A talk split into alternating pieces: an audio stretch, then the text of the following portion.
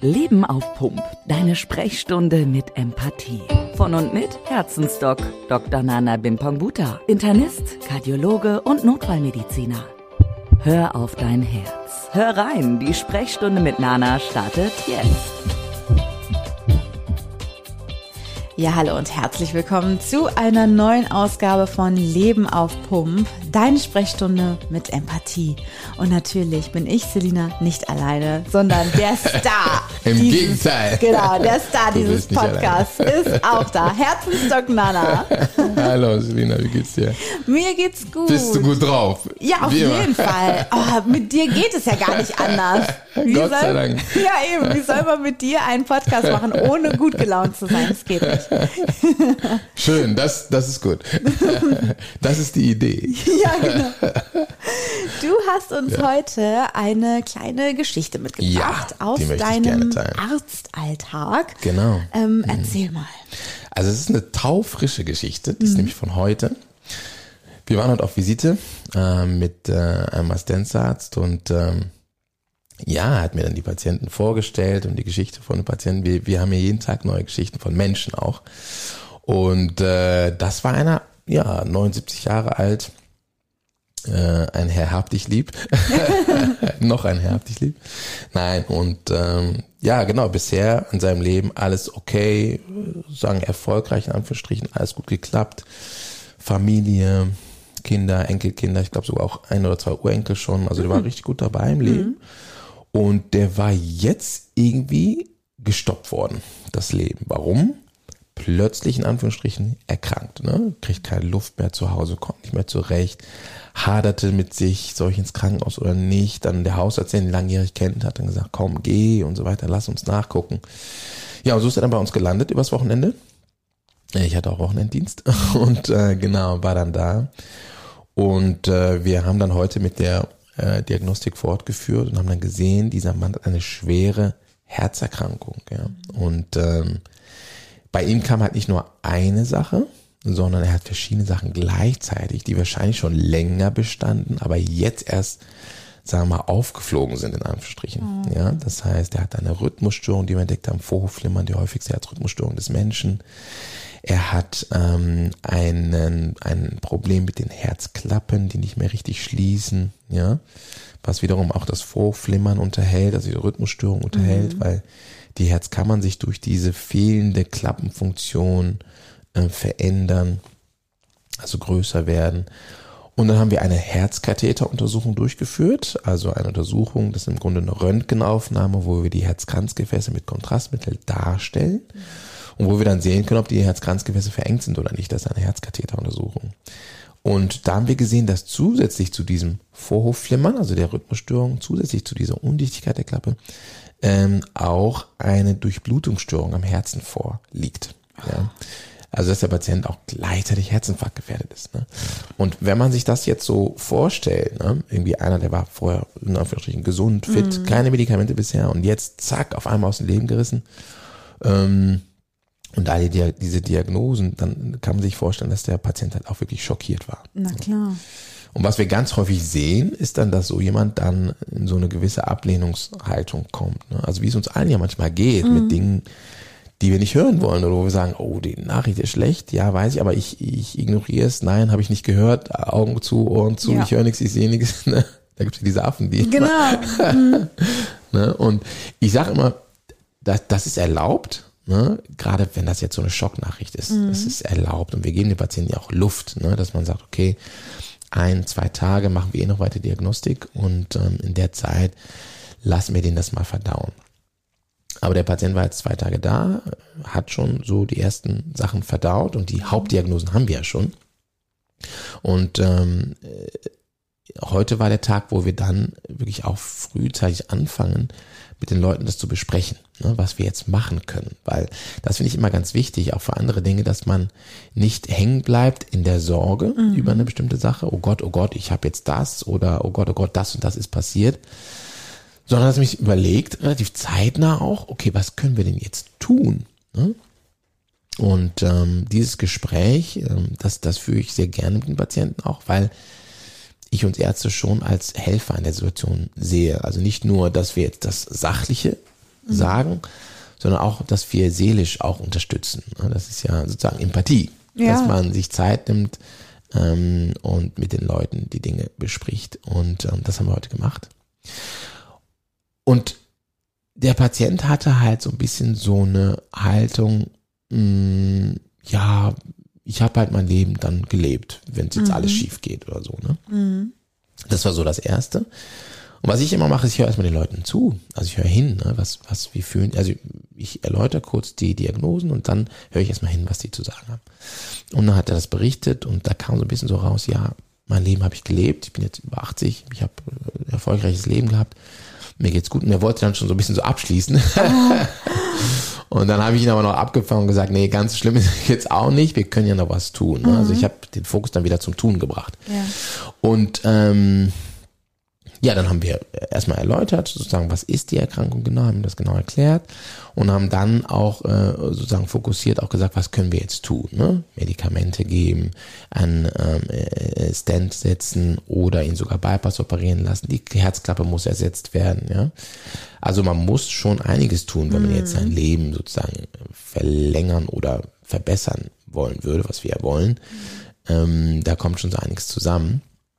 Und ihm fiel die Entscheidung aber nicht so leicht, weil er gesagt hat, ja gut, aber warum soll ich jetzt die ganze Therapie und alles, was dann vor mir steht, noch auf mich nehmen? Ja, weil eigentlich mein Leben ist in Ordnung so, ne? Und dann kamen wir aber auf den zweiten Punkt, eigentlich den zweiten Gang eingelegt. und im zweiten Gang erläutere ich den Leuten immer so, was ich, was ich auch persönlich so meine. Und da kommen wir auch zu einem so, sozusagen Kernthema von heute, ähm, dass wir unser Leben ja nicht nur für uns leben, sondern auch für andere. Und ich habe ihn dann erinnert oder einfach gefragt, wie groß ist denn ihre Familie? Und da hat sich herausgestellt, eine Frau, dann hat er, ich glaube drei oder vier Kinder, also wirklich große Familien, dann auch viele Enkelkinder und Urenkel waren auch dabei. Und dann habe ich ihm erstmal gratuliert und gesagt, ganz toll, wie sie das hingekriegt haben, dass sie so viele Früchte haben als Mensch. Ne? Und dann wurde er so ein bisschen sentimental. Ne? Konnte ich dann sehen, wie in seinen Augen, ne, wie er so gemerkt hat, okay, krass, das, da sind viele, die eigentlich hinter mir stehen. Ne? Und ich habe ja ein tolles Netzwerk. Ne? Und dann ähm, habe ich ihn halt erinnert, dass im Grunde jetzt das, was er dann auf sich nehmen würde, alles im Konjunktiv, weil wir erklären ja nur, ähm, das ja nicht nur für ihn gut wäre, also lebt länger, lebt besser vor allem, ne? Sondern auch für die ganzen anderen, ne? die in seiner Familie sind. Frau, Kinder, äh, Enkelkinder und Urenkelkinder. Ne? Und ich hatte mal ein Erlebnis auch ähm, in meinem Urlaub 2019 mit meiner Frau. Da waren wir in, äh, mit einem Kumpel von mir in Togo. Das ist ein Land neben Ghana, weil seine Oma hat 80. Geburtstag gehabt, ne? Und ganz tolles Fest. Da waren hunderte Leute wieder da, ne? Wieder dieses Früchtethema, was ich ja immer so oft habe, ne? Äh, ganz, ganz toll.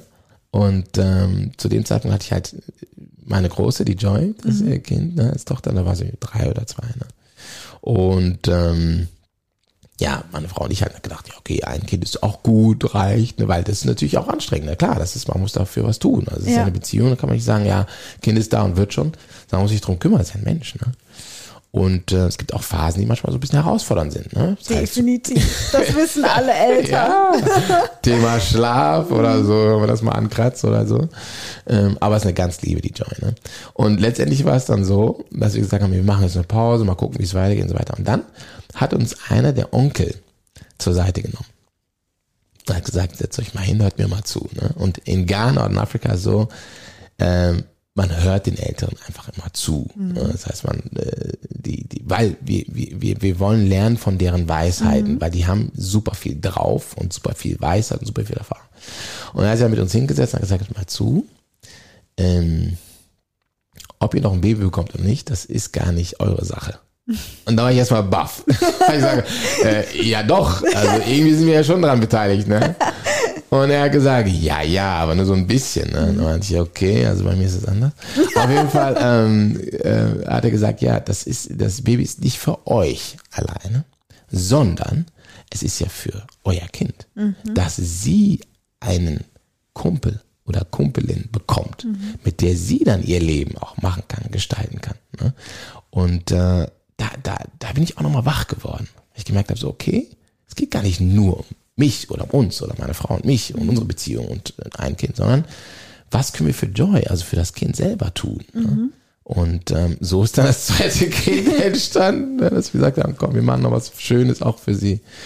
Und dieses Thema, nicht alleine oder nicht nur an sich denken, sondern auch an andere. Das finde ich ein ganz, ganz wichtiges Thema. Ne? Und das ist in dem Gespräch heute mit dem, äh, mit dem Patienten auch rausgekommen. Er hat sich jetzt noch nicht entschieden. Ja, wir haben natürlich den Raum gelassen und gesagt, überlegen Sie das.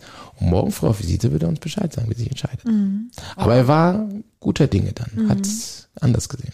Ja, ich kann mir das sehr, ich kann, also ich kann alles nachvollziehen Mhm. an diesem, äh, an dieser, von dieser Geschichte, die du uns erzählt hast. Ich kann m, total nachvollziehen, dass dieser 79-jährige Mann sagt, ich weiß nicht, ob ich mir das jetzt alles noch Genau. antun will, ne, auf die letzten Meter. Also, Absolut. ob ich Genau. dafür noch die Kraft aufbringen Genau. möchte, weil das ist natürlich diese ganzen OPs, die du gerade genannt Mhm. hast, äh, alternat die natürlich eine Alternative wären oder Medikamente. Das ist aber auch ein Kraftakt dann, ne? Und ähm, ich kann das voll nachvollziehen, Mhm. wenn man einfach dieses Alter erreicht hat und das Gefühl hat, ey, bis hierhin war es wirklich toll, warum soll ich mir jetzt diesen Stress noch antun? Mhm. Genau, genau. Aber ich kann es auch voll nachvollziehen, dass er super sentimental geworden ist, als ihm bewusst Absolut. geworden ist, ey, yo, es, es geht nicht nur um mich, sondern es geht ja vielleicht auch um meine Enkel oder meine Urenkel sogar, äh, wenn Genau. er welche hatte. Meine Kinder, vielleicht kann ich die noch, weiß ich nicht, zwei, drei Jahre aufwachsen sehen oder ne, genau, so fern eben äh, das möglich ist. Und, und das ähm, verändert natürlich mega viel, wenn man äh, den Fokus so ein bisschen umändert. Und vielleicht gibt ihm das ja noch mal so ein bisschen die Energie, die Kraft. Und vielleicht ist das eben sein Warum. Warum Richtig. sollte ich das tun? Genau. Für meine Enkelkinder Absolut. vielleicht, die mich noch zwei, drei Jahre begleiten. Ja, oder und, ja, und das ist einfach Sicht, Sichtweise. Mhm. Und ich habe es auch schon umgedreht gesehen, bei uns in der Family zum Beispiel. Da ist ein ähm, einer der Opas, Mhm. 90, ne? Und äh, der hat eigentlich eine ganz schwere Lungenerkrankung, die nennt man Lungenfibrose. Mhm. Das ist ein Umbau äh, des Lungengewebes, der nicht heilbar ist und auch Okay. nicht äh, aufgehalten werden kann oder auch nicht reversibel, nicht rückgängig gemacht werden kann. Und bei ihm kam das, weil er hat im Bergbau gearbeitet über viele Jahrzehnte und da immer so Staub eingeatmet. Ja, also man nennt es so eine Staublunge quasi im, im Alltags, in der Alltagssprache. Ne? Also eine ganz schwere Lungenerkrankung hat er und eigentlich würde der gar nicht lang, nicht mehr, nicht mehr leben, weil das ist eine super schwerwiegende Erkrankung, die nicht heilbar ist. So, der hat die aber die Erkrankung schon bestimmt 20 Jahre lang und sein Ziel war es immer, ne, oder das Warum von ihm war, er wollte seine Enkelkinder sehen. So. So, jetzt sind dann drei, also eins sind Zwillinge und äh, eins ist, äh, ist dann, also es gibt eine große und dann ein Zwillingspaar. Das sind alles Ja. Mädels, ne? Und er wollte sehen, wie das erste zur Welt kam. Und dann hat er sich gesagt, okay, ich will sehen, wie das zweite noch zur Welt kommt. Ne? Zweite gesehen, das waren Zwillinge. Dann hat er sich gesagt, okay, ich will jetzt noch sehen, wie die in die Schule kommen. so. Und dann ist er in die Schule gekommen, das erste. Und hat gesagt, ich möchte sehen, wie die Zwillinge auch in die Schule kommen. ja, und das motiviert ihn, das warum. Ja, klar. Ne? Das, hat- das, das habe ich erst jetzt am Wochenende wieder mit, ähm, mit, ähm, mit, mit denen besprochen. Das ist, das ist eigentlich super toll, ne? Weil da sieht man, was das Warum ausmachen kann, ne? Und jetzt ist sogar sein Ziel, dass er sagt, ich möchte sehen, wie die Führerschein macht. Ne? Und, und ich sehe den, dass der das schafft. Weil der hat diese Motivation. Ich will noch, noch das noch sehen. Ja. Ich will das noch sehen. Ne? Und dieses, dieses Warum, das, das führt ihn dazu, dass er jeden Tag aufsteht, dass er jeden Tag was macht, in seinem Garten arbeitet, dass er jeden Tag an die Enkelkinder denkt. Ne? Und ähm, ähm, das, das gibt ihm Kraft, Lebenskraft Ja. tatsächlich. Ne? Ja, Auch entgegen dieser schweren Lungenerkrankung, wo jeder auf dem Papier gesagt hätte, der sich damit auskennt, ey, das, das überlebt man nicht über fünf Jahre. Und der lebt damit schon seit 20 Jahren. krass. Ja. Ja. Was ist denn dein Warum? Ich kann es mir ja schon fast denken. kannst du dann schon denken. Du hast zwei ganz wundervolle Warums. ja, drei, drei. Ich habe drei Mails. Drei wundervolle. Also eine, die an meiner Seite ist und dann zwei kleine, ne? Was ist mein Warum, Selina? Also ähm, das, das ist einfach. Mein Warum ist ähm, teilen. Ja, teilen, ganz klar.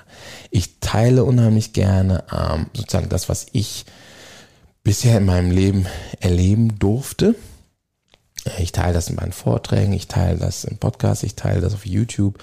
Ähm, das ist, glaube ich, so, so, so mein Warum. Und ähm, wie kann man sein Warum finden? Ich glaube, das ist einfach, wenn man sich überlegt, ähm, was mache ich gerne und was erfüllt denn mein Herz, wenn ich das tue? Oder was mache ich denn eigentlich automatisch? Mhm.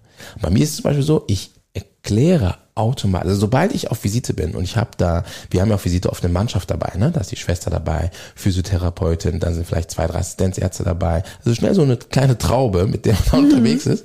Und ähm, das ist eine schöne Gelegenheit, wieder zu teilen. Ne? Mhm. Ähm, ähm, sozusagen zum Beispiel heute, das Gespräch mit dem Patienten, das war auch wieder in Anwesenheit von mehreren Ärzten, ne, die dabei sind. Und die lernen ja dann auch dabei. Ne? Wie, ja. wie kann man mit dem Patienten sprechen, wenn der jetzt alles ablehnt? Ne?